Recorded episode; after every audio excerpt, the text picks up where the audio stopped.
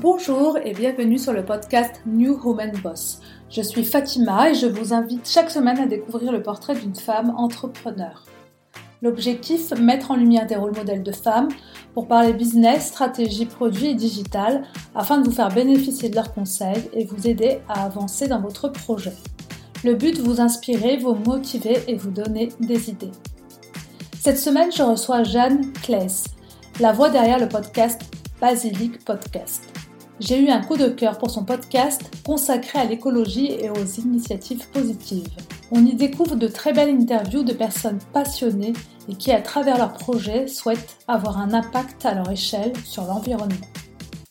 Des invités que Jeanne choisit judicieusement, elle qui a réussi à combiner deux sujets qui la passionnent, le podcast et l'environnement.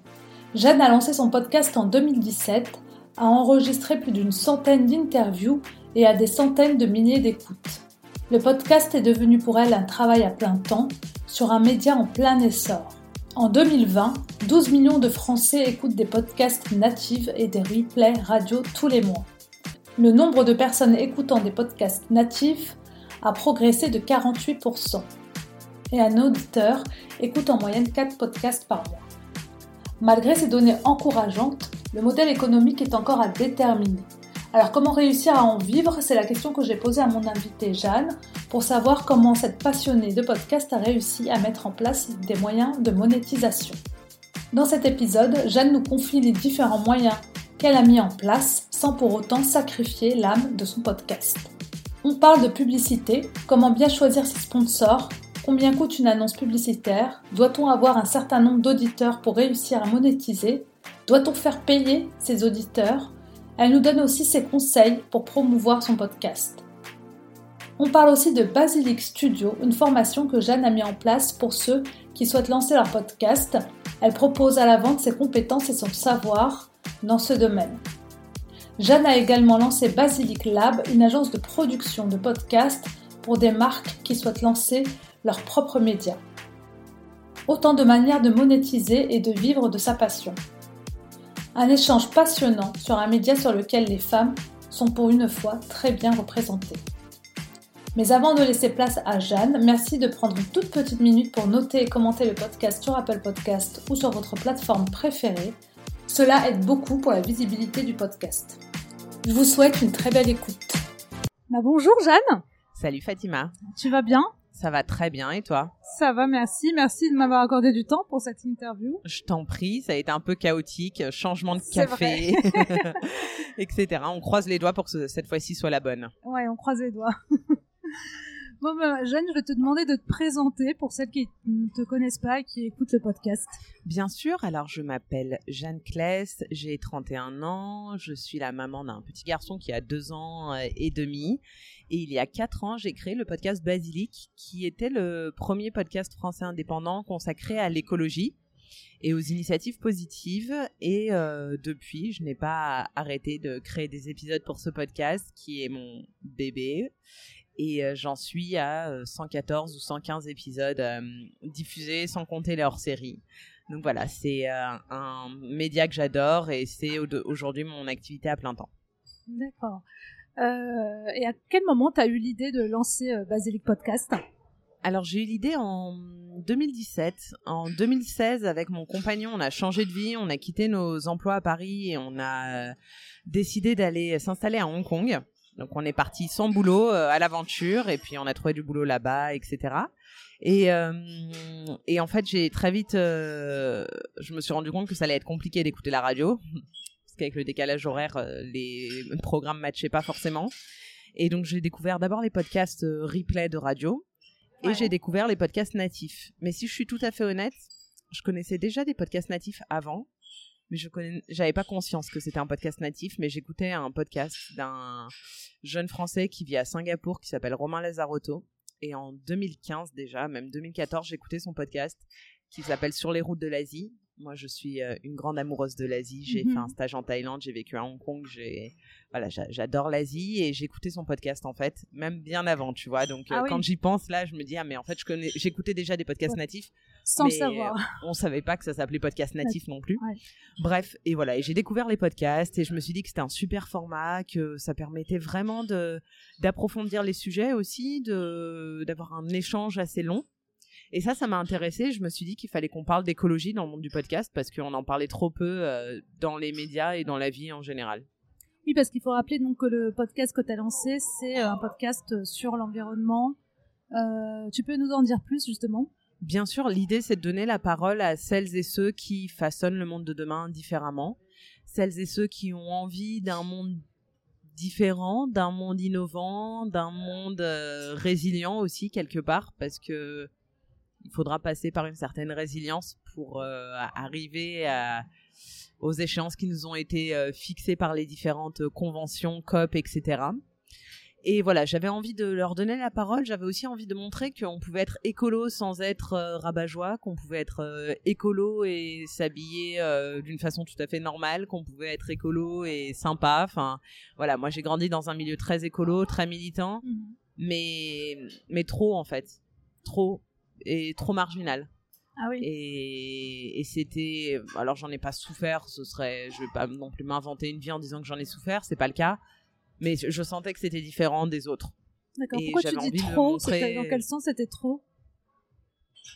C'était extrême trop, extrême, trop militant. Euh, toutes les luttes étaient peut-être un peu mélangées. Euh, t'étais écolo, donc t'étais aussi anti-vax. Euh, t'étais anti-vax, euh, donc t'étais anti-nucléaire. Enfin, ah, voilà, tu vois, bon, c'était il y a 30 ans aussi, hein, c'est pas tout à fait le même discours aujourd'hui, mais mm.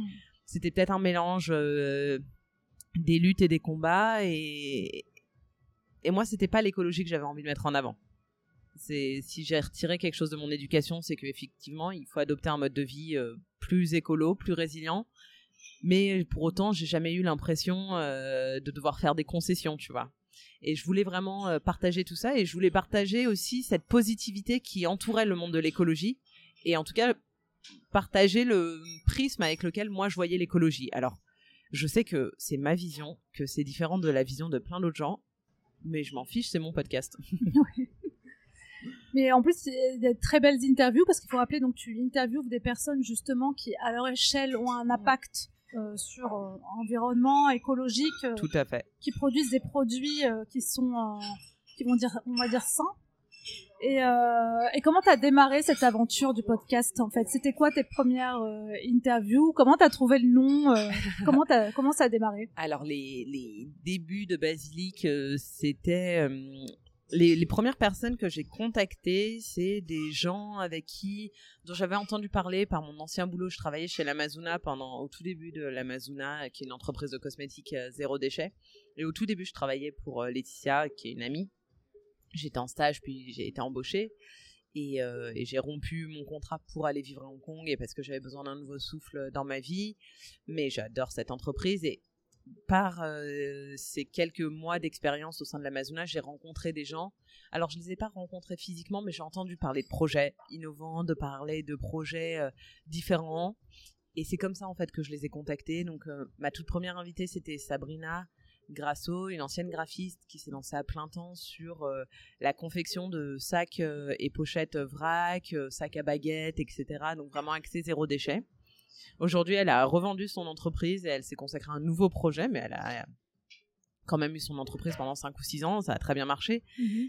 Euh, et, voilà, et j'avais envie de montrer que en fait, euh, Sabrina à l'époque, elle était toute seule dans un atelier partagé mhm. et, euh, et elle juste, elle s'adonnait à sa passion et à son envie de changer le monde à son échelle. Et c'était ça, moi, qui me faisait vibrer. Après, j'ai reçu ma deuxième invitée, c'était Asma Asma Amouti, euh, qui était une, euh, qui est une influenceuse green, qui à l'époque avait créé l'association Les Naturalistas et elles, elles organisaient des rencontres un peu partout en France voilà, enfin, tu vois, c'était des gens du quotidien en fait. C'était sans prétention, c'est toujours sans prétention le podcast, mais j'avais pas envie d'aller à la recherche des célébrités, etc. Alors ça veut pas dire qu'il n'y a pas de célébrités qui passent au micro, pourquoi pas, mais c'est pas mon but. Mon but, c'est de montrer que on peut tous être écolo à notre échelle, que c'est pas un truc de riche, que c'est pas un truc euh, de bobo et que ça peut juste se faire différemment, euh, voilà, de ce qu'on de ce qu'on en a fait aujourd'hui, c'est-à-dire euh, avant tout un business lucratif. c'est clair, ouais, c'est devenu un peu une formule qu'utilisent beaucoup de marques pour pouvoir vendre aujourd'hui. ils se cachent derrière ça, on va dire, pour, pour faire plus de business. Et avec Basilic, il y avait aussi cette volonté de déjouer le greenwashing et mm. je fais très très attention aux invités que je reçois au micro. Je fais toujours des enquêtes, des recherches sur ce qu'ils proposent mm. euh, pour m'assurer que. Alors, l'idée c'est pas d'avoir des invités parfaits parce que l'écolo parfait il n'existe pas. Si vous l'avez rencontré, je veux bien que vous me le présentiez, mais je ne pense pas qu'il existe. Non, je pense pas. Et puis, puis bon, plus plus largement, qu'est-ce que la perfection Nul ne sait. Donc, on va pas se lancer dans ce genre de débat. Mais mm. l'idée c'était plutôt d'avoir euh, d'avoir cette vision là en fait et d'essayer d'apporter quelque chose de nouveau mais pour revenir à, la jeunesse de Basilic, c'était vraiment très modeste. Euh, mm. J'ai commencé, j'ai acheté des micros sur internet, je savais à peine les brancher sur mon ordi, j'ai passé des nuits à me casser la tête euh, et à m'arracher les cheveux pour comprendre comment faire du montage. Ouais. Il y avait des ressources à ce moment-là en 2017 ou pas du tout? Il y avait rien sur Internet? C'était encore des ressources. Non, il n'y avait pas de ressources. Donc as appris euh, sur le, tas, on va dire. J'ai appris sur le tas. J'ai regardé des vidéos. C'était à la à l'époque, c'était pas des vidéos pour le podcast, c'était des vidéos pour euh, monter des voix off pour des jeux vidéo ou ce genre de choses, tu sais, du gaming et tout. Bon, j'ai appris avec des gamers. C'était bien. Mais non, j'avais pas trouvé. En fait, je suivais aussi euh, beaucoup de podcasts américains et anglo-saxons. Donc je me suis inspirée de ce qui sont très en avance mais Pour autant, il n'y avait pas encore de formation. J'aurais adoré. Euh, c'est pour ça que j'en ai créé une. J'aurais adoré avoir une formation qui m'apprenne tout. J'aurais gagné un temps de fou et j'aurais eu plein d'autres idées pour développer Basilic. J'ai fait plein d'erreurs en développant Basilic. Euh, la première, je pense, de ne pas en parler jamais. J'en parlais jamais. Ah oui, tu t'en euh, parlais pas autour de toi? Jamais. Jamais, jamais. Et pourquoi? Parce que j'étais timide, parce que j'étais gênée, parce que j'avais peur que les gens comprennent pas. Et donc, j'en parlais euh, vraiment jamais. Après, j'avais un peu des tics de bizarres de podcasteuse. Je regardais jamais les stats non plus. Ouais. Mais peut-être que ça, finalement, c'était libérateur parce que je m'y suis jamais attachée et encore mm. aujourd'hui, euh, il peut se passer plusieurs semaines sans que j'aille voir mes stats, quoi. C'est mm. pas, je suis pas accrochée aux stats. Et je dis pas ça parce que ça fait bien, c'est sincère, c'est mon mec qui avait des accès, on peut lui demander, mais c'est lui qui avait les accès à mes codes, enfin mes codes d'accès pour euh, regarder les stats de temps en temps quoi et me dire ah bah là ce mois-ci c'était un peu mieux ou un peu moins bien. Oui. Mais voilà, tu vois, j'ai découvert, je sais pas, mon podcast il avait un an et demi quand j'ai découvert que tu pouvais voir là où les gens t'écoutaient dans le monde, tu vois. Ah oui, d'accord. Ouais, donc toi t'es parti vraiment en faisant un, podcast où t'avais envie d'échanger sur une thématique qui te plaît, quoi. Et je me disais, rencontrer des gens, c'était plus. C'était pour rencontrer les gens, c'était pour euh, échanger, pour créer du lien, mais je me disais, mais s'il y a trois personnes ou 30 qui écoutent, ce sera déjà un truc de malade, quoi. Ouais. T'en as beaucoup plus, hein. ouais, il y en a dix mille fois plus. Ouais. Euh, est-ce que tu peux nous dire justement, nous expliquer comment tu prépares un épisode, comment tu choisis ton invité? Ouais. Excellente question. Alors le choix de l'invité, c'est euh, c'est un travail de veille quotidienne. Ouais. Tous les jours, euh, si je lis un article dans la presse et que je me dis ah ça ce sujet c'est intéressant, faut que je trouve des invités, ou je vois un post LinkedIn et ça réfère à un projet sympa, hop je note j'ai tout le temps euh, un carnet euh, sur moi euh, dans mon sac où je note des invités sur mon téléphone aussi sur des papiers dans mon sac enfin partout. Parce que c'est un travail de veille et alors je les interviewerai sûrement pas tous mais ça fait partie de mon rôle en tant que hôte et podcasteuse tu vois. C'est vraiment mm. selon moi une des missions. Et c'est aussi de garder un spectre assez large. Parce que j'en parle souvent avec un copain qui a un podcast qui s'appelle Maxime qui a un podcast qui s'appelle Green Letter Club mais il y a un effet un peu euh, moutonnier dans le podcast. On va avoir tel invité et on va le retrouver sur tous les autres podcasts, mais parce qu'il y a plein d'autres podcasts écolos qui existent maintenant et tant mieux. Mais moi, euh, avoir le même invité que tout le monde à chaque fois, c'est pas hyper intéressant. J'aime bien aussi, ou alors sur un autre angle, mais si tu as le même angle, etc., t'apportes rien de nouveau. Donc euh, voilà, j'aime bien avoir des invités un peu assez éclectiques. Hmm. Et après, une fois que j'ai repéré mon invité, bah tu vois là, par exemple, demain, j'enregistre un épisode sur le colonialisme vert avec une euh, organisation internationale euh, qui travaille avec les peuples autochtones. Moi, personnellement, c'est un sujet qui me passionne. Et c'est un sujet auquel j'aurais jamais pensé en créant Basilic il y a 4 ans. J'étais pas du tout ouverte à ces sujets-là, même l'écologie décoloniale, même euh, même les. Enfin, il y a plein de sujets sur lesquels j'étais encore très naïve en fait. Et Mm. créer le podcast, ça m'a ouverte aussi euh, le champ de mes réflexions et le champ des possibles, tu vois. Donc, Ouais. euh, pour ça que je trouve que c'est un super média et que tout le monde, enfin pas tout le monde, mais tous les gens qui ont envie de se lancer devraient se lancer, quoi. Ouais. Et, euh, et après, la phase de préparation, elle est assez longue parce qu'il faut quand même faire des recherches sur l'invité, des questions, euh, préparer. Moi, je prépare toujours quand même beaucoup.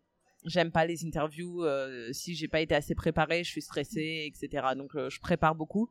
J'envoie pas forcément les questions en amont aux invités, sauf s'ils me le demandent.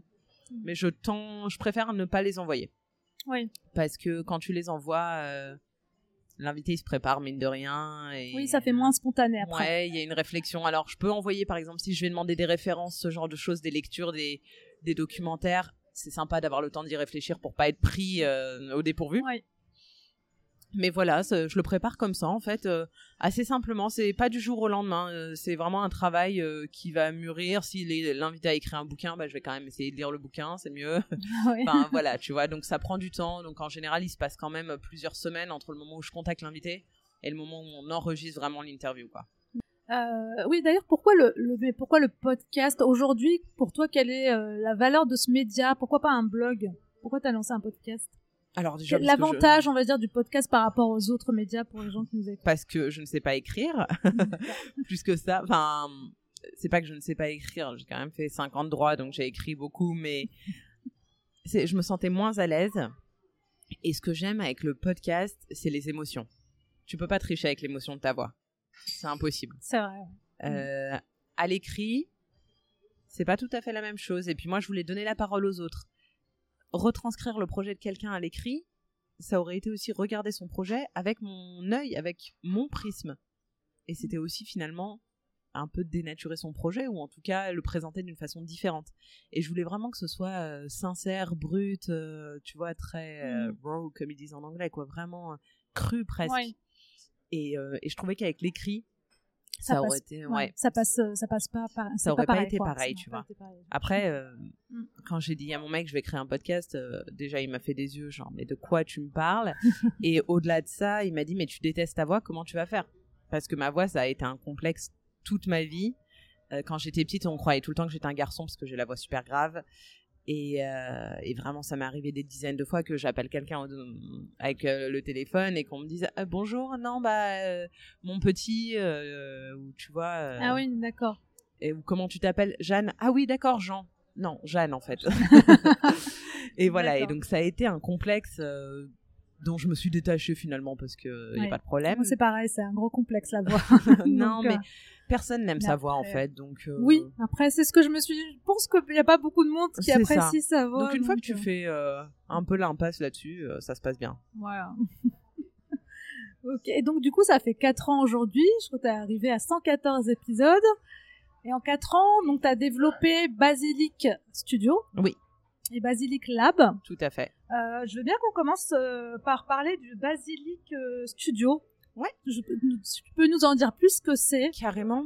Alors en fait, j'ai créé Basilic Studio parce que euh, donc on est rentré d'Asie en 2020. On a été confinés, comme les auditeurs et les auditrices euh, le savent très bien. Et euh, s'est posé la question pour moi en septembre, lorsque mon, fri- mon fils est rentré chez une assistante maternelle et qu'il n'était plus avec moi euh, H24, de me dire, ok, Basilic aujourd'hui, à l'époque, je sais plus combien de personnes écoutaient, mais c'était euh, plusieurs dizaines de milliers. Donc Basilic est assez écouté, mais c'est pas non plus un très gros podcast, mais c'est quand même un podcast euh, assez euh, réputé dans son domaine d'activité. Euh, Qu'est-ce que je fais? Ça me prend trois jours à peu près pour préparer, monter, faire les recherches, alimenter le site, les réseaux, etc. Qu'est-ce que je vais faire deux jours par semaine? Quel- Quel job je vais, je vais pouvoir trouver? Est-ce que ça va pas être une contrainte plus qu'autre chose? Je me suis dit, ok, écoute, t'es en France, tente-le, vois-le comme un signe, tu te lances à plein temps, tu verras bien ce que ça donne. C'est ce que j'ai fait. Et je voulais pas. euh, alors, je ne sais pas si tes auditeurs, si tu as déjà reçu des podcasteurs ou des podcasteuses, je ne sais pas si sont, tes auditeurs et tes auditrices sont familiers et familières avec l'écosystème du podcast, mais le podcast, c'est encore très nouveau. Le modèle économique est à déterminer. Totalement, oui, on va Très en peu parler. de podcasteurs qui en Mm. vivent aujourd'hui en France. Ouais. Et moi, je voulais pas euh, faire reposer uniquement euh, mes revenus sur la monétisation de Basilic, c'est-à-dire accoler des pubs à Basilic. Pourquoi? Parce que déjà, il aurait fallu que je fasse un volume d'audience beaucoup plus élevé pour m'assurer des revenus euh, suffisants. Et parce que c'est compliqué quand tu es engagé de travailler avec des annonceurs. Alors, il faut juste rappeler par rapport à la monétisation, donc, parce que j'allais te poser des questions de toute façon dessus, mais là tu en parles, pour pouvoir monétiser déjà auprès de son podcast, euh, avoir des publicités, il faut avoir un minimum d'auditeurs. Non, même pas. Je suis pas d'accord. Parce qu'on n'est pas, euh, enfin, ce que j'ai toujours entendu, c'est qu'il y a minimum 1000 par mois pour avoir, pour pouvoir au moins, euh, Viens, viens chez Basilic Studio, on démonte toutes ces idées reçues. Non, franchement, vraiment pas. D'accord, donc on peut très, très bien trouver facilement des, Alors, je pas dit que c'était facile. Pas facilement, mais, c'est faisable. mais c'est faisable. C'est faisable et c'est pas du tout un critère, c'est pas du tout une contrainte d'avoir moins d'écoute. Au contraire. Vraiment pas. Mais euh, je vois ce que tu veux dire. C'est-à-dire qu'il faut avoir un podcast déjà qui est un peu existant, installé, etc. Et mm. encore, même pas, j'ai plein de contre-exemples. Mais pour revenir à, Basilic Studio, en fait, voilà, donc je voulais pas faire reposer tout sur la monétisation de mon podcast. Mm-hmm. J'avais peur de tomber dans une course à l'invité le plus populaire pour avoir le plus d'écoute parce que les gens te disent j'aime bien écouter des petits projets, mais au final, ce qu'ils aiment, c'est savoir pourquoi Marion Cotillard est écolo, ou Guillaume Canet, ou Cyril Dion, ou je ne sais qui c'est pas du tout une critique, mais la fame, ça attire quoi. Et j'avais pas envie de tomber là-dedans parce que je me suis dit, mais c'est pas pour ça que tu as créé ton podcast, ce sera plus toi en fait. Et donc, sauf que quand tu te retrouves comme ça, comment tu fais? Tu te dis, bon, alors il va quand même falloir gagner des sous au bout d'un moment. Et donc, j'ai d'abord développé Basilic Lab, mais on y reviendra. Et en début 2021, je me suis dit, mais il y a plein de gens qui m'écrivent des messages toutes les semaines pour savoir comment monétiser leur podcast, comment le lancer, comment machin. Moi, j'aurais adoré avoir ces réponses quand j'ai créé mon podcast. J'aurais passé de meilleures nuits. Et euh, je me suis dit, écoute, je vais proposer l'accompagnement à deux personnes gratuitement. Donc, j'ai mis un petit mot sur euh, Insta, sauf que j'ai reçu 40 réponses. Ah oui, pour deux places. pour deux places. Et je me suis dit, bah non, en fait, c'est pas gratuitement qu'il faut le faire. Je vais faire payer, mais ils mm. seront 6 ou 8 selon le nombre de personnes qui veulent participer. On va faire ça bien, à distance, pendant trois mois, une semaine sur deux, et on va tout voir. De la technique à la monétisation, à la collaboration, cross-promo, tout pour que quand tu as fini Basic Studio, tu peux lancer ton podcast clé en main. Il n'y a pas de problème. D'accord. Bon, ça veut dire qu'il faut que tu pratiques un peu quand même la technique parce qu'on n'a que 12 heures de formation mais euh, les gens ont accès à mon numéro de téléphone, à mon WhatsApp, on s'appelle, il y a des groupes qui sont créés ensemble, enfin c'est génial. Et voilà, et donc j'ai créé ça, et en fait ça faisait le lien entre tout ce que j'ai, je pense, toujours aimé dans ma vie, à savoir enseigner. À Hong Kong, j'enseignais le français. Ouais. À défaut d'avoir trouvé un boulot de juriste, j'enseignais le français. Et euh, je fais du soutien, j'ai fait du soutien scolaire euh, depuis que j'ai 15 ans. Enfin, tu vois, ça a toujours été une passion. Quand j'étais petite, je voulais être prof d'anglais. Enfin, voilà, donc enseigner sur le sujet et le seul sujet qui m'intéresse, le podcast et l'écologie. D'accord. Donc du coup là, tu avais trouvé un moyen de de monétiser, de, gagner ma vie, de gagner ta vie en faisant en donnant de la formation. Exactement. par groupe. Ouais. Sur le podcast, comment on le monte, comment on le monétise, euh, Tout. L'idée c'est que à la fin de Basic Studio, les podcasteurs et les podcasteuses qui ont suivi l'aventure n'aient plus une seule question, ou s'ils en ont, ils peuvent toujours me les poser, mais que ce soit limpide et qu'on ait balayé tous les sujets. Et en fait, ça, ça me tenait vraiment à cœur. Et je me suis dit, bon, bah, écoute, s'il y a 40 personnes, sur ces 40, il y en aura peut-être 6 qui voudront s'inscrire. J'ai fait une première session, il y avait 6 personnes. Ouais. C'était complet le ton objectif était jour. atteint, du coup. C'était parfait. Et après, j'ai continué. Et entre-temps, j'ai proposé ce format-là à une école d'entrepreneurs à Annecy en me disant, bah, tu as créé une formation, essaye de la proposer à Annecy, tu habites à Annecy, euh, c'est un dommage, avec qui j'ai aussi fait une formation. Donc là, en 2021, il y a eu quatre formations, deux à Annecy, deux à distance, plus de 30 personnes qui ont été formées au podcast. Et franchement, mais ça me met en joie, euh, c'est un bonheur. C'est un tu bonheur. peux nous rappeler les tarifs de la formation pour Bien sûr. C'est 490 euros pour trois mois de formation. Donc, euh, six séances de deux heures avec les replays si tu sautes, euh, si tu peux pas être là, etc. Les replays. Mon WhatsApp euh, ouvert tout le temps, les mails. Et puis l'idée, c'est aussi euh, de, de, vraiment comprendre et cerner les besoins de chacun. Donc avec, c'est pas, c'est pas vraiment du coaching de groupe, mais je réponds aux problématiques de chacun. Donc on est, là, elles étaient neuf sur la dernière. On a largement le temps de répondre aux questions de tout le monde. On prend le temps. Après, on se fait des visios que à deux s'il faut. Enfin, c'est l'idée c'est pas prise de tête je suis pas là à calculer les heures c'est pour le kiff le podcast c'est une passion. Il faut que ce soit une passion pour les gens qui se lancent dans le podcast. Si euh, je le dis, le- la première session de Basic Studio, je dis si vous n'êtes pas là par passion, prenez bon. la porte et ça va Ça pas le faire. Ça va pas fonctionner. Bah, ça tombe bien que tu dises ça parce que du coup, ça fait une transition vers la partie vraiment aussi podcast, les conseils que tu peux délivrer en formation. Euh, la première chose quand on veut se lancer sur un podcast, donc le choix de la thématique, je pense que c'est le, le, le plus important. Tout à fait. Donc il faut déjà être passionné et en même temps, on dit souvent en ce moment, donc il vaut mieux aller sur quelque chose de niche. Oui et non, on va dire. Oui. Disons qu'on a peut-être plus de, de chances, en- enfin, Bien sûr. On a plus de chance, ça c'est sûr, je te rejoins complètement. Et en même temps, euh, si t'es pas passionné mais que t'es sur un sujet niche, ouais, non. Il ça faut va que ce soit les, au ouais, bout de 5 minutes. tout à fait. Et puis, euh, bon, il y a beaucoup de Français qui écoutent des podcasts. hein. Ça, les stats sont euh, oui, j'ai vu 12 incroyables. millions, je. On a 12 Et millions voilà, ne cesse d'augmenter. Mm. C'est plus 13%, 13 points de pourcentage euh, ces dernières années. Pour autant, des auditeurs réguliers, c'est encore moins de 30% des Français. On Ouais. est à, euh, je sais plus combien, là, les dernières stats du Paris Podcast Festival, je les ai plus en tête. Mais c'est encore peu de gens, finalement. Ouais. Aux États-Unis, c'est un Américain sur deux Qui qui écoute des podcasts régulièrement. Mm. Régulièrement, ça veut dire euh, une fois par semaine. Un Américain sur deux. Là, j'avais des stats. Un auditeur écoute en moyenne 4 podcasts par mois. Ouais, tout à fait. Et euh, le nombre euh, écoutant des par podcasts natifs a progressé de 48% en 2020. Donc, euh, ça veut dire que c'est un média qui est en. Sur le pod- podcast natif, ouais. Ouais, sur le podcast natif. Ouais, tout à fait. Donc, tu vois, c'est un média en plein essor. En Donc, plein- oui, il faut être sur un sujet de niche, c'est mieux parce que tu as plus de chances d'être repéré. Et en même temps, il faut surtout être sur un sujet qui te parle. Et Ouais. si tu parles avec les tripes, si tu parles avec le cœur, Ça se ressent. ça va fonctionner. Mm. C'est parce que tu n'auras pas envie d'arrêter au bout de 5 minutes. Mhm. Moi, je, malheureusement, j'ai changé d'hébergeur euh, à plusieurs reprises et j'ai plus mes stats du début.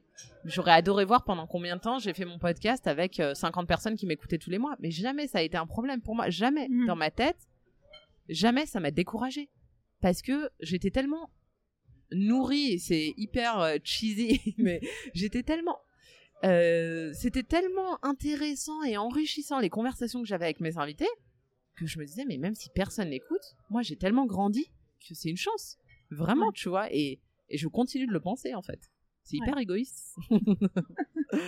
Ouais. Mais euh, c'est pas grave. Donc, euh, le, le choix de la thématique, donc euh, vraiment être passionné, quitte à même si on va sur un- une thématique qui est déjà pas mal existante sur le marché, il faut voilà le faire avec son angle à soi et euh, Tout à fait. avec En euh, fait, à partir façon. du moment où c'est toi, Ça sera, ce ça sera ressemblera différent. pas. À, si tu à cherches à copier les autres, ouais, ça va va pas marcher. fonctionner. Tout à fait, ouais. Mais c'est comme pour tout. Hein. Tu Tout fais un fait. blog euh, où vrai. tu copies les autres, ça fonctionne pas. Un compte Instagram, tu copies ce qui se fait, ça fonctionne pas non plus. Exactement. Ouais. Mm. Donc faut que ce soit toi, ton, ton ADN et, et tes motivations en fait.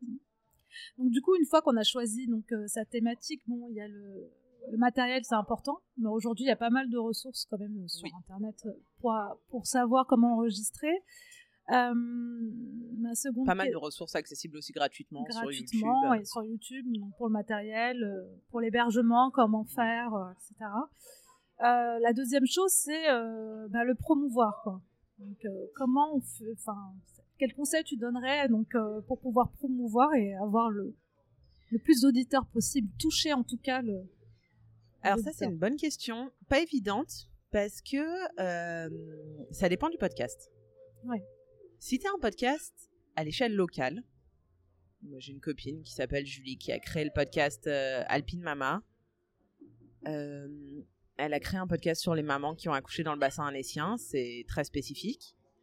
Bah, du coup, tu le développes pas de la même façon que si tu crées un podcast euh, consacré aux expats et donc à- partout à travers le monde. Tu vois? Totalement, ouais. donc il faut déjà, je pense, savoir à qui tu t'adresses et à qui tu veux t'adresser. Euh, c'est les principes tout, de marketing tout de, développement de base. produit, ouais, de base. Mais, Ton profil, mais en fait, c'est vrai. auditeur. Mm. Parce que si tu sais pas à qui tu t'adresses, Ouais. tu sauras pas cerner. Et en fait, en fonction, si tu es sur un podcast B2B, t'as peut-être rien à faire sur Instagram. Peut-être que c'est LinkedIn où il faudra Ouais. que tu ailles pour promouvoir ton podcast. C'est des articles sur LinkedIn pertinents, des recherches, euh, que tu veux approfondir ta pensée sur Mm. LinkedIn, que tu partages du contenu de tes invités, etc. peut-être que ce sera le média qui va te faire euh, exploser et faire grandir ton podcast. Je pense qu'il faut juste être au bon endroit et il faut s'écouter. J'ai une, euh, une jeune femme qui a suivi Basic Studio la première session. Elle, ce sera sur Facebook parce que c'est là qu'est son audience. Mm. Et bien tant mieux s'il y a encore des gens sur Facebook et que ça peut euh, fonctionner comme ça. Il faut pas. je pense qu'il faut pas avoir d'a priori. Après, il y a mille et une façons de le développer. Euh, ça peut être évidemment en recevant d'autres podcasteurs. Et donc tu t'adresses à l'audience aussi de ce podcasteur, donc forcément ça peut aider parce que tu te dis que le podcasteur ou la podcasteuse va peut-être relayer, partager l'info, le mettre sur son site et tout. Donc ça mhm. évidemment ça peut être sympa. Euh, ça peut être aussi faire du cross promo, donc des campagnes de promotion croisées avec d'autres podcasteurs et podcasteuses. Mais là encore, il va vraiment falloir choisir euh, des personnes sur lesquelles tu peux t'appuyer et des personnes qui, moi, c'est devenu des amis en fait. Euh, tu vois, je parlais de Maxime, c'est devenu un copain parce que, euh, alors on parle que de podcast quand on se voit, mais euh, mais c'est devenu un pote du podcast parce que c'est très solitaire le podcast. Ouais.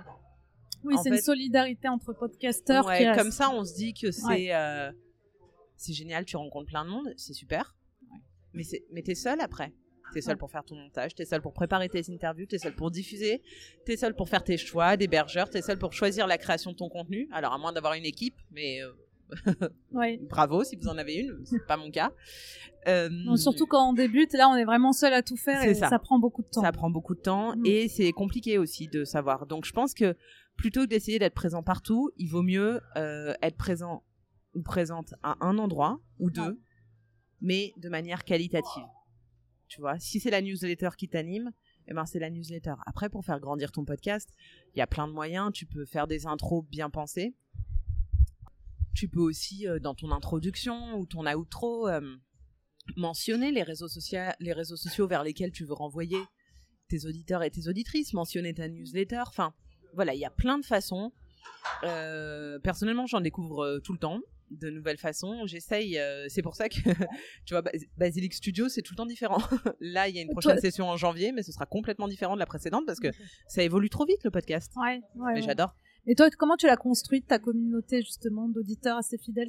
Sur quel réseau t'es allé euh, Je vois peut-être pas mal euh, sur Insta. Ouais, je suis allée sur Insta pour plusieurs Assez naturellement? Assez naturellement. Parce que je me sentais à l'aise sur ce réseau social-là LinkedIn, j'étais assez impressionnée. Moi, j'ai un peu, euh, je sais pas si ça existe, mais j'ai un peu une phobie de l'entreprise. J'ai jamais ah. été salarié.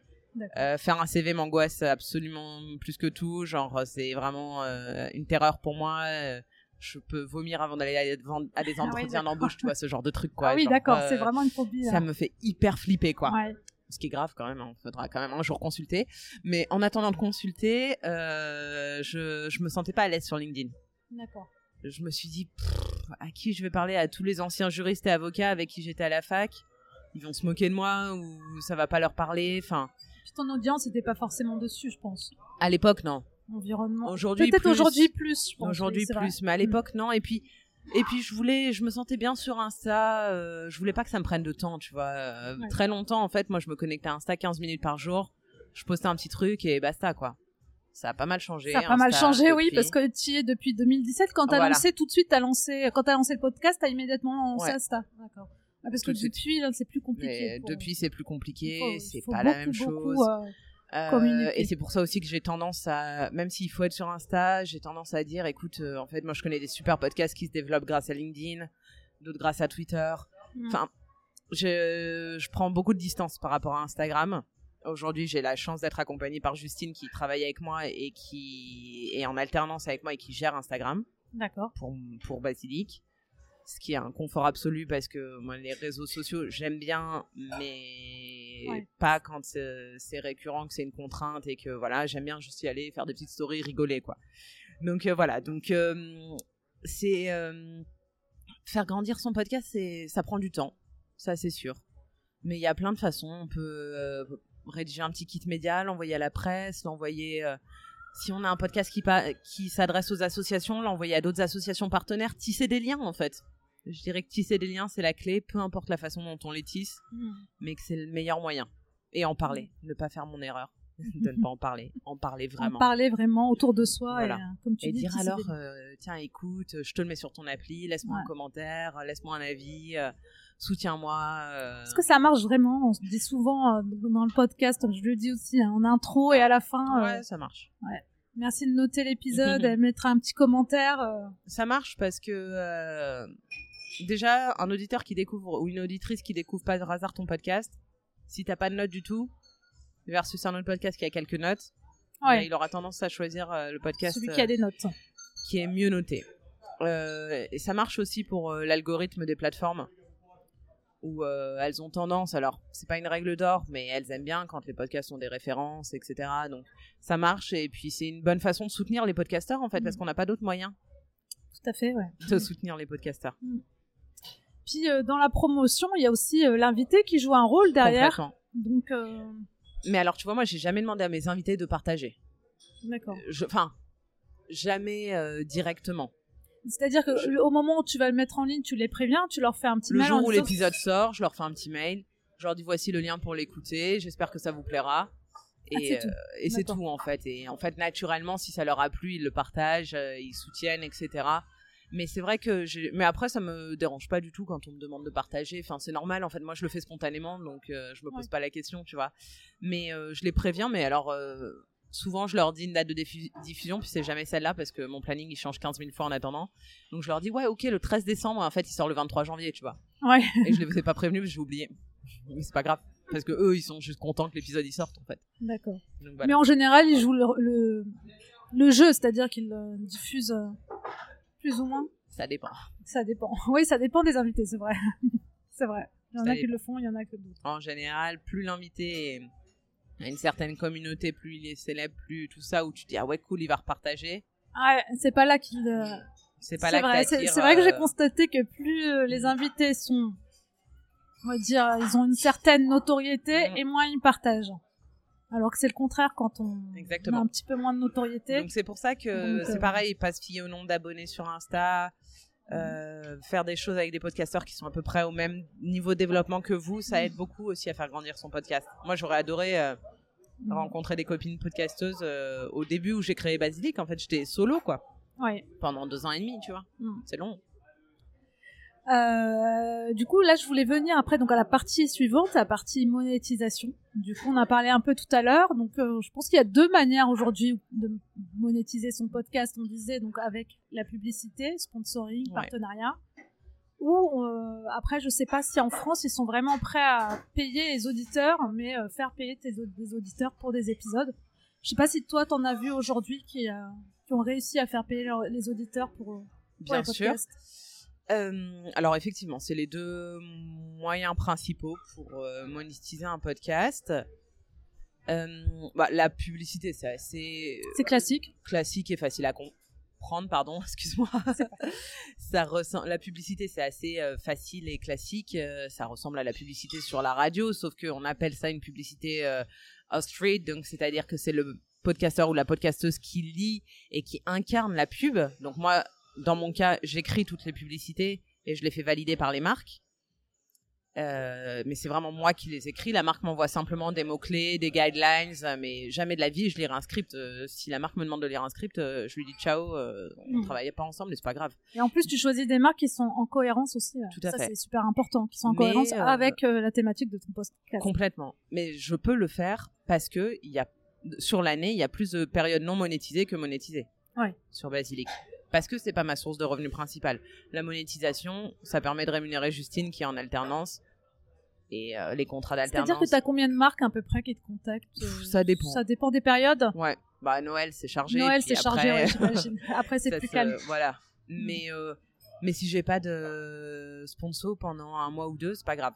Je, je suis pas du tout à la course au sponsor. Ça ne te dérange pas de nous dire à peu près combien tu fais payer une marque pour un sponsor? Ouais, bah, ça dépend euh, du nombre d'écoutes en fait.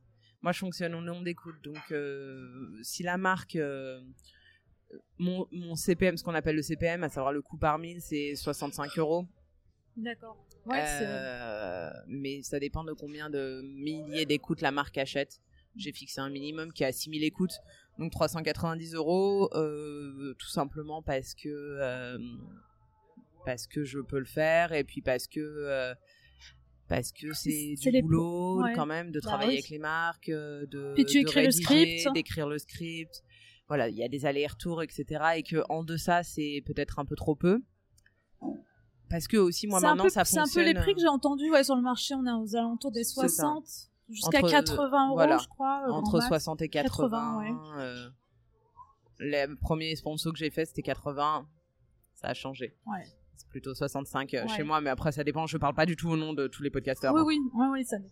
Et euh, donc, du coup, oui. Et la deuxième, donc on parlait de monétisation. Et donc, euh, Oui, et l'abonnement, pardon, excuse-moi. Euh, l'abonnement, c'est un bon moyen. Les Français sont pas encore prêts, je pense, vraiment, Ouais. À payer. Après, ça peut l'être si euh, tu fais un format directement payant.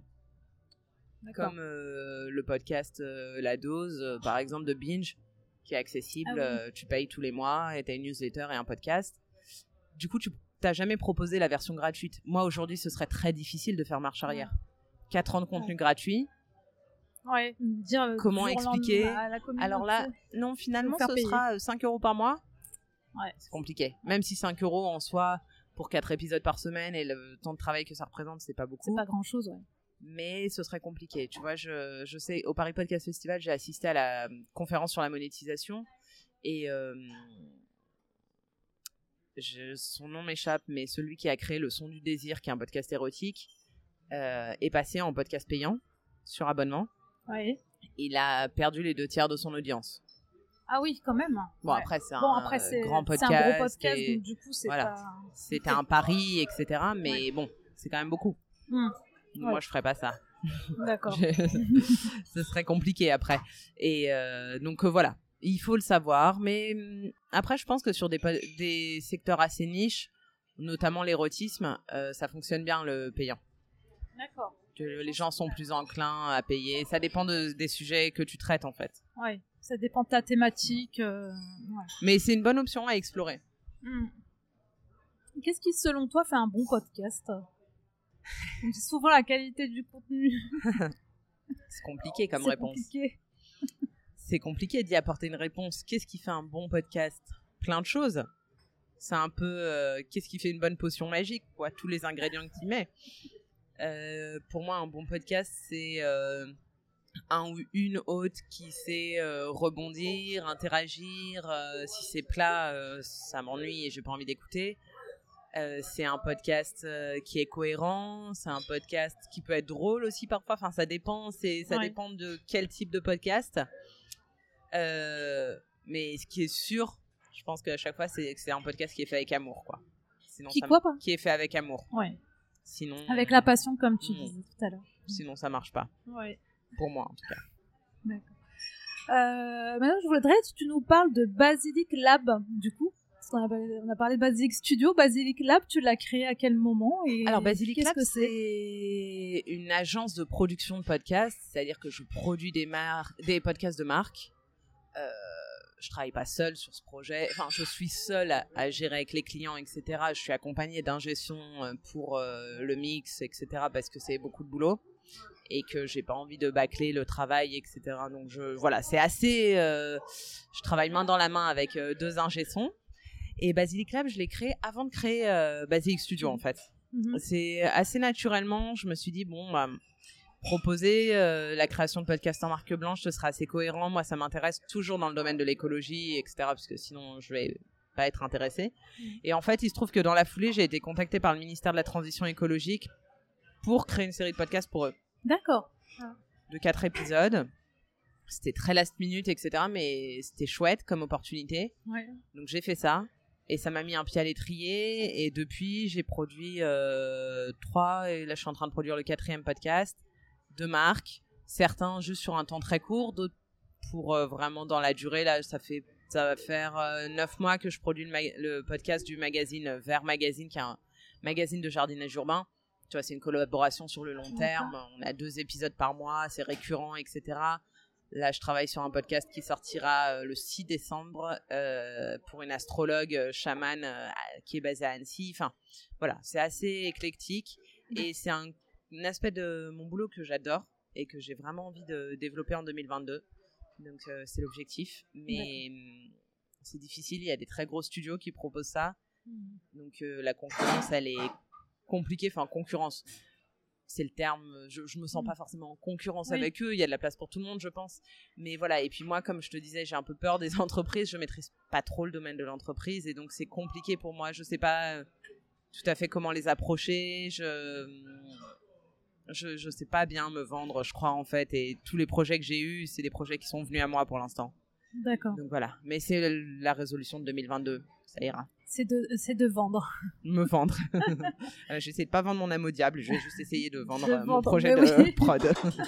non, mais j'aimerais bien, voilà. ouais. J'aimerais bien développer cet aspect-là. Je trouve ça hyper intéressant. Je trouve que c'est un outil de communication pour les marques qui, franchement, en 2021 ou 2022, si t'as pas de podcast pour ta marque, non pas, je parle pas d'avoir une série de podcasts avec des milliers d'épisodes, Hmm. mais au moins un sur lequel euh, qui est un outil de communication. Euh, je pense que c'est indispensable, quoi. Vraiment. D'accord. Hmm. On t'accompagne une... Donc c'est une marque qui te contacte et tu les accompagnes vraiment dans la, Ouais, dans la prod. dans la production. dans toute la prod, mais c'est vraiment euh, de la réflexion, de la stratégie jusqu'à la diffusion, quoi. D'accord. Ok. Ah, c'est intéressant ça. hein. C'est hyper du coup, intéressant. Ça te fait euh, voir quand même pas mal de sujets différents. Et euh, ouais, c'est. C'est hyper intéressant. Après, ça, je peux pas en avoir non plus des tonnes Oui. parce que je Ça reste prend du juste temps aussi. Jeanne toute seule. Ouais, ça prend du temps, ouais. Mais euh, c'est passionnant et je suis sûre qu'il y a encore plein de choses à faire, plein de choses qu'on n'a même pas imaginées, tu vois. ouais. Et c'est ça qui m'intéresse. Comment tu vois le futur du podcast euh, Du podcast en général? en général, ouais. Et le tien aussi? Parce qu'après, je te Euh, demanderai quels sont tes défis pour 2022. J'ai déjà partiellement répondu alors. Euh, Oui. Comment je vois le futur du podcast Euh, Moi, je suis persuadée que c'est un média en plein essor. Que, comme je le disais, on en a vu que euh, les prémices, vraiment. Je pense pas qu'il y ait trop de podcasts sur le marché. Je pense pas que euh, on ait tout imaginé pour le podcast, mais pas du tout. À mon avis, euh, dans cinq ans, ce sera encore différent. Et vraiment, je suis convaincue de ça. Je trouve que les statistiques nous le prouvent que quand aux US, on sait qu'un Américain sur deux au-dessus de 12 ans écoute des podcasts régulièrement, c'est énorme. On en est très loin en France. Ah hein. oui, oui, on est quand même 66 millions, donc euh, Ouais. peut-être 67 même, je sais pas. Mais Mm. donc on peut, on peut aller plus loin, on peut aller plus haut, on peut viser grand. Et ce que j'aime avec le podcast, c'est que beaucoup de femmes se sont emparées de ce média. oui, Et ça, ça n'a pas de prix. c'est vrai. C'est une. euh, Non, mais parce qu'en fait, il y avait de la place pour les femmes ici. Ouais, sur le podcast. Ailleurs, il n'y a pas de place ou très peu. Ouais. Donc, euh, il y a de la place pour tout le monde, en fait, dans le podcast. Il y a de la place pour toutes les personnes, pour, Pour tous, tous les, les milieux, sujets. tous les sujets, peu importe ton profil. Mm. Euh, et moi, je rêve euh, d'un. Voilà, là, pour l'instant, les gens qui écoutent des podcasts, c'est encore des gens CSP, euh, Ouais. voilà, euh, dans leur euh, vie urbaine, etc. Mais que ça se démocratise, j'en rêve. Et je sais que sûrement que moi, les sujets que j'aborde au micro de basique parleront pas à tout le monde. Donc justement, on a besoin d'autres podcasts qui aillent chercher d'autres publics parce que moi, je, peux pas. Il y a des sujets qui ne m'intéressent pas et qui intéressent d'autres gens. Et on a besoin de podcasts sur ces sujets-là. Mhm. Donc, euh, tu vois, c'est à un moment avec YouTube, on disait il y a trop de YouTubeurs. Bah non, c'est faux en fait. Euh, Lena Situation, elle est arrivée il y a 4 ans et elle euh, Ouais. tue le game, comme disent les jeunes. non, mais tu vois, et elle a 3 millions d'abonnés sur Insta et pareil sur YouTube et c'est devenu la reine de YouTube. Donc, euh, Donc il y a toujours de la place en fait. il y a de la place façon. en fait. Mm. euh, et puis, et puis moi, j'aime pas ces trucs de place. De la place par rapport à qui, à Mm. quoi en fait de- Tu te compares à qui? Mm. Bah, Personne. C'est ton podcast, c'est toi face à ton micro et à ton enregistreur. Donc, euh, je, alors je sais, c'est hyper idéaliste. Mon copain, il me dit non mais t'es trop rêveuse et tout, mais euh, c'est pas grave. C'est pas grave. T'as raison. Je, pas- voilà, moi je crois que le podcast a de beaux jours devant lui et si vous avez envie de vous lancer, lancez-vous quoi. Lancez-vous, lancez votre podcast, Mm. allez-y. Et écrivez-nous pour le- vous, nous dire que vous l'avez fait et qu'on puisse l'écouter et parlez-en autour de vous. Euh, vraiment, ça c'est mes conseils. Mm. Et après mes projets pour 2022, bah hum, voilà, me vendre, me poser aussi un peu parce que c'était c'est assez intense la création d'entreprise, etc. D'être à plein temps sur le projet. J'aimerais aussi prendre juste un tout petit peu le temps de de réfléchir, de voir un peu ce que je peux faire, comment aller plus loin avec Basilic. Donc euh, voilà, ça, ça fait partie des objectifs. Créer plus de podcasts euh, pour des marques, pour des entreprises, faire de la prod, ça j'aime bien. Et euh, Basilic Studio, peut-être, je sais pas encore, faire en sorte que ce soit une formation finançable avec le CPF, ce serait chouette. Mais c'est pas encore fait, mais peut-être. On verra. On verra. Plein de projets pour, pour l'année qui arrive. Écoute, comme ça on s'ennuie pas. voilà, on s'ennuie pas, exactement et toujours plein de rencontres aussi. Oui, j'espère. Et euh, très bien, bah merci. J'ai encore quelques petites questions pour toi. Euh, est-ce que tu peux nous citer une femme dans le paysage entrepreneurial qui t'inspire? Alors, dans le paysage entrepreneurial, il y en a plein. Il y en a plein qui m'inspirent. Et J'en ai interviewé pas mal. J'en ai interviewé plein. Mais je vais citer celle qui m'inspirera, je pense, pour euh, tout le reste de ma vie et que je cite à chaque fois. Laetitia de l'Amazona, donc Laetitia ah. Vandeval, qui a créé l'Amazona. On était deux dans un bureau de 13 mètres carrés à Montreuil. Il y a. C'était en 2014. Aujourd'hui, ils sont 75 dans la Drôme. Elle a créé un écolieu qui vont devenir les éco-bureaux avec un jardin en, en permaculture pardon, pour alimenter le restaurant d'entreprise une micro-crèche zéro déchet. Voilà. Je savais pas tout ça. Je euh, pense que marque. Euh. si on peut euh, s'inspirer, c'est bien d'elle. C'est une femme qui a une vision. Même quand j'étais en stage, qu'on était toutes les deux, qu'elle se payait pas et que c'était compliqué pour me payer, elle me disait, elle m'a toujours payé, je le précise, avant qu'on ait des balances ta start-up sur des fondements complètement erronés, mais que voilà, c'était une jeune entreprise elle me disait, tu sais, Jeanne, si un jour j'ai des salariés, on aura un jardin, on fera pousser nos légumes, et ils auront une heure de sport, euh, une heure pour prendre du temps pour eux, pour faire du sport, etc. Alors, je sais pas si ils ont tenté la semaine de 4 jours, ça n'a pas abouti, mais je sais qu'ils travaillent pas le vendredi après-midi ou ils quittent euh, l'entreprise plus tôt. Ouais. Euh, personne ne fait des horaires complètement démentiels. Et en fait, c'est peut-être juste ça la vie, quoi. Ouais. C'est juste. C'est peut-être juste de mm. ralentir. Elle a quitté, tout quitté à Paris pour aller s'installer dans la Drôme. Ils sont 13, je crois, ou 14 à l'avoir suivi. À quitter Paris pour la suivre. Pour la suivre, ouais, quand même. Hein. C'est quand même beaucoup. C'est quand même beaucoup. C'est euh, très fidèle à la marque et à l'état euh, d'esprit, en fait. Je pense qu'on peut s'inspirer de Laetitia. On a le droit de pas être d'accord avec tout ce qu'elle fait. Mais on peut s'inspirer. Ouais. Euh, est-ce que tu as une maxime qui t'accompagne? Mon grand-père qui à mener une vie euh, d'ouvrier, euh, à travailler dans les mines euh, et à gravir les échelons petit à petit, sans jamais arriver très haut, mais à arriver à un poste bien loin des mines, me disait tout le temps quand on veut, on peut. ça m'anime beaucoup, mais très honnêtement, ça m'anime parce que je sais aussi d'où je viens, sans venir d'une famille aisée, mais je viens pas non plus d'une famille pour qui c'est très très compliqué. Et donc quand je veux, je peux effectivement parce que ma mère, qui nous a élevés, est assez alerte de tout ce qui se passe, euh, me soutient, que c'est pas un sujet qu'on a pu parler d'écologie à la maison parce que c'était une de nos priorités. Euh, donc voilà, je pense qu'on fait partie des classes moyennes où c'est faisable. Euh, je sais pas aujourd'hui en France si quand on veut, on, peut vraiment quand on habite en banlieue, qu'on n'a pas les mêmes chances que tout le monde. Alors oui, il y en a qui s'en sortent, mais plus je vois les inégalités grandir dans ce pays et plus j'ai mal au cœur, quoi, vraiment. Donc, euh, je pense que cette maxime de mon grand-père, elle était valable euh, quand lui est né, tu vois, en 1936. Et oui, lui qui venait nulle part, euh, il s'en est sorti et... et, il a réussi à accomplir de belles choses. Je, très franchement, j'aimerais croire que c'est la même chose aujourd'hui, mais je suis pas sûre. Ouais. Donc voilà. Mais moi, ça, ça continue de, de m'habiter et puis je pense à mon grand-père quand il me le dit et, quand il me le disait et voilà forcément euh, pour moi ça restera euh, ça restera la phrase qui m'accompagnera toute ma vie mais j'ai conscience de ce qu'elle implique pour d'autres et mm. et je sais voilà que pour moi ça marche mais c'est pas le cas pour tout le monde donc c'est pas vraiment une euh, phrase que j'ai envie que tout le monde se répète d'accord merci pour pour les, ces mots en tout cas c'est sûr que c'est un peu moins facile, on va dire, aujourd'hui, malheureusement. Voilà.